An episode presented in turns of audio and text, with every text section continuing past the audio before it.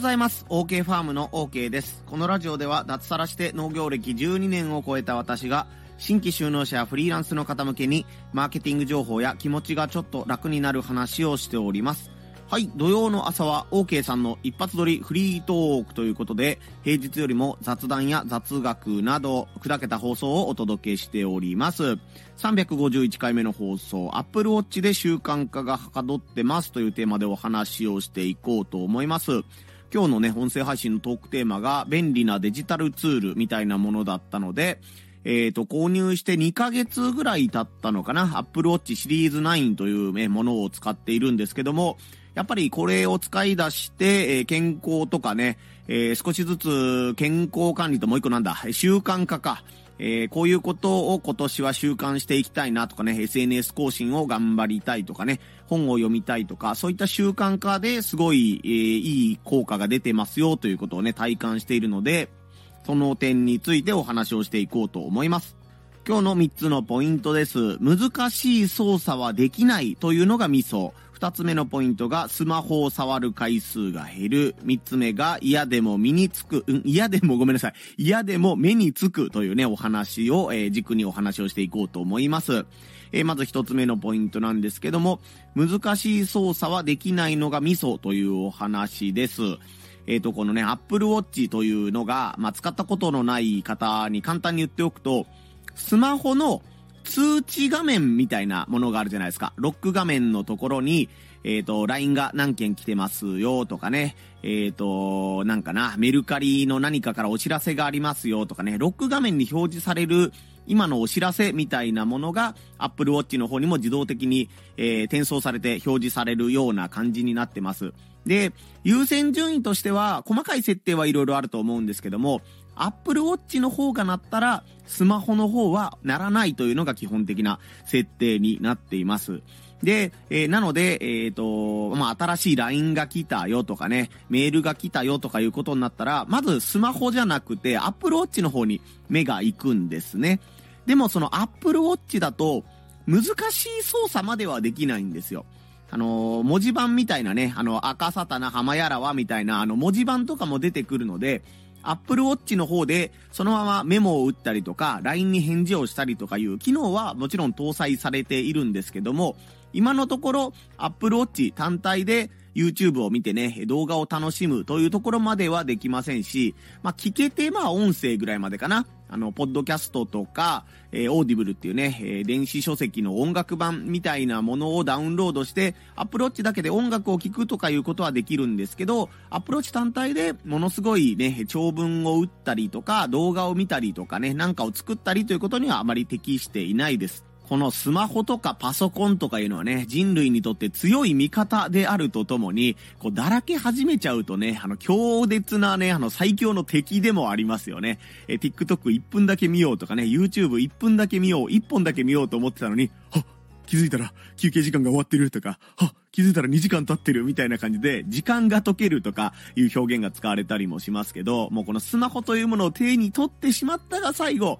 ね、あれ俺、そもそもスマホを持って何やろうと思ったんだっけ？みたいなね、えー、ことを経験をした方がね、えー、もうほぼ100%じゃないかなと思います。アップルウォッチだったら、その自分に対して必要なお知らせをしてくれるんですけども、難しい操作はできないので、えー、ね、あの、自分にとって必要最低限な情報しか摂取できないし、えー、その場でね、だらだら遊んじゃうことまでにはいかないというのがね、この習慣化において、えー、敵でもあるスマホを触らなくて済むというのがね、え重要なポイントであるかなというふうに思ってます。で、すいません。一つ目のポイントともごっちゃになっちゃったんですけども、スマホを触る回数が減るっていうことですよね。やっぱりこのスマホを触る回数が減ることによって、もともとやるべき作業に引き続き取り組むことができたりとか、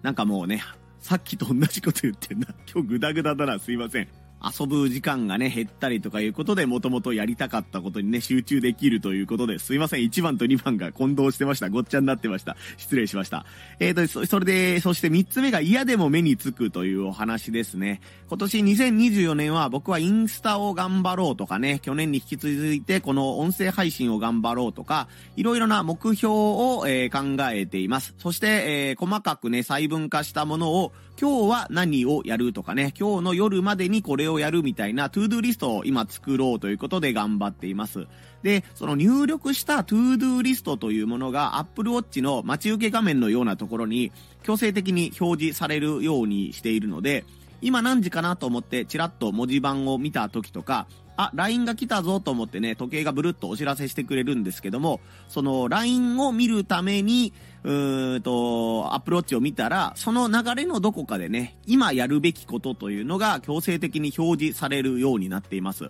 さすがに、えー、人間の脳がね、えー、怠け者であって、僕自身も怠け者であるとはいえ、いつもその時計を見るたびに、今、次にやるべきことはこれですよっていうね、えー、野菜の収穫、ごぼうの収穫をしましょうっていう仕事の予定が書いてある場合もありますし、子供の保育園の書類を、えっ、ー、と、今日は絶対に出すんだよとか、郵便局に行くんだよというものが2つ3つぐらいね、えー、優先順位1位から3位みたいな感じで表示されるようになってるので、うー、怠け者の私であっても、あ、これやらないと、みたいな感じで、嫌でも目に入るんですよね。この嫌でも目に入る状況というのは、やっぱり、えっ、ー、と、すごい強いモチベーションというかね、自分のケツを叩いてくれる秘書のような存在になってくれると思うので、これのおかげでね、あ、今日 SNS 投稿してなかったとかね、うわ、やばい請求書作るの忘れてたということを、えっ、ー、と、教えてくれるので、えー、忘れ物が減るとかね、いい習慣化ができるというところにつながっているんじゃないかなと思います。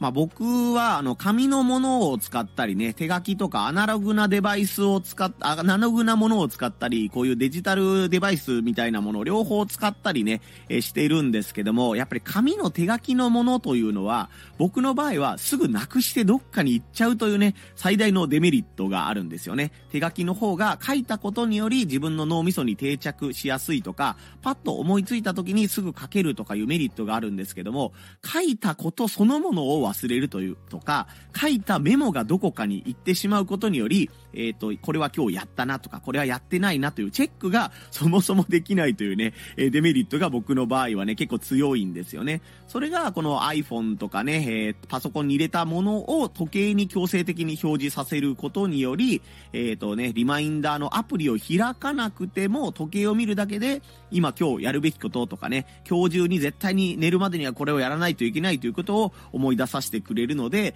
この習慣化とかね、忘れ物を減らすという面で、この Apple Watch はすごい重宝してますよというお話をさせてもらいました。他にもね、健康面ですね。やっぱ睡眠が何時間ぐらい取れているかとか、え1日にね、何回立ち上がったか座ったかみたいなデータも取れるので、1時間ぐらいしたらね、あの、ずっとこたつでパソコン作業みたいなことをしていると、ね、1時間経ったので、そろそろね、立ち上がって、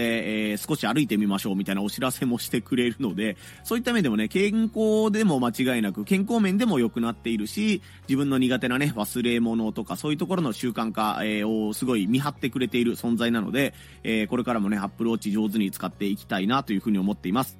こういうね、あのー、スマホとかパソコンとかね、スマートウォッチとかいうところの、えー、研究というかね、こういう使い方したら面白いよっていうところにすごい僕は興味があるので、皆さんもね、こういう使い方してますよとかね、こういうやり方したら便利でしたとかね、逆にこれはちょっとね、あの、みんないいって言うけど私の場合は微妙だったんですよとかね、そういう体験談とか情報がありましたらコメント等で寄せていただけたらと思います。はい。普段は農家の方やフリーランスの方向けにマーケティング情報や気持ちがちょっと楽になる話というテーマで1日1つお話をしています。平日の放送にもぜひ遊びに来てみてください。はい、それでは皆様、今日も腰痛にならないようにね、肩を上げ下げしたり、腰を回したりしながら、今日やるべきことに向かって頑張っていってみてください。ここまでのお相手は、OK ファームの OK でした。また遊びに来なさい。ほいじゃまたのー。